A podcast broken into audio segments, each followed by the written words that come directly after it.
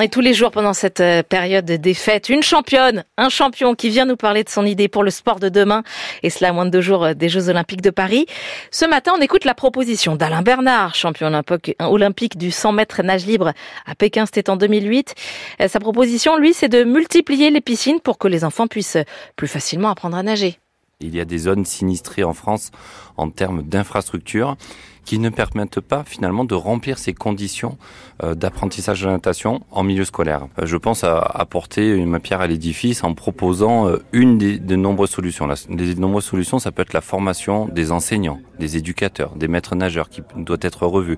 Il y a eu un plan d'aisance aquatique lancé par Roxana Maracineanu, notre ancienne ministre des Sports, qui favorise l'apprentissage chez les 4-6 ans. Donc finalement, il y a pas mal d'actions qui sont mises en place, mais a, moi, mon cœur de, de métier aujourd'hui dans ma reconversion, c'est les infrastructures. Développer ces infrastructures parce que depuis les années 70 et la construction du plan des 1000 piscines, euh, il n'y a pas eu de plan national pour la construction de ces piscines. Et on a vu ces piscines euh, très énergivores qui ont fermé leurs portes petit à petit et des communautés d'agglos, des communautés de communes qui se sont réunies pour construire des équipements plus grands, certes plus adaptés à la population aujourd'hui, mais qui augmente les temps de trajet des enfants euh, sur la scolarité euh, pour bénéficier d'un apprentissage dans ces équipements. Donc moi, j'ai envie de repenser à l'équipement de natation de proximité qui soit bah, plus éco-responsable. Euh, c'est dans l'air du temps aussi par rapport à nos dépenses énergétiques. On a pensé à un modèle de bassin qui est hors sol, où la halle de bassin est ventilée naturellement et on propose 100% de la séance de natation dans l'eau. Un bassin de 25 mètres, 4 couloirs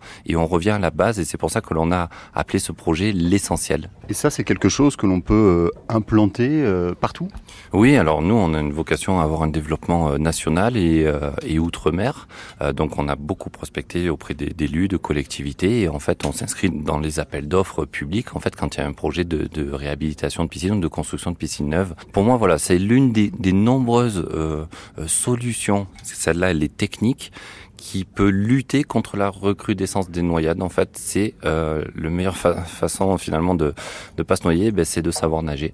Et pour savoir nager, eh bien, il faut avoir des équipements de proximité. Alain Bernard avec Fabrice Rigobert. Demain, le sport euh, en partenariat avec les étoiles du sport. Vous pouvez euh, retrouver cette chronique sur franceinfo.fr.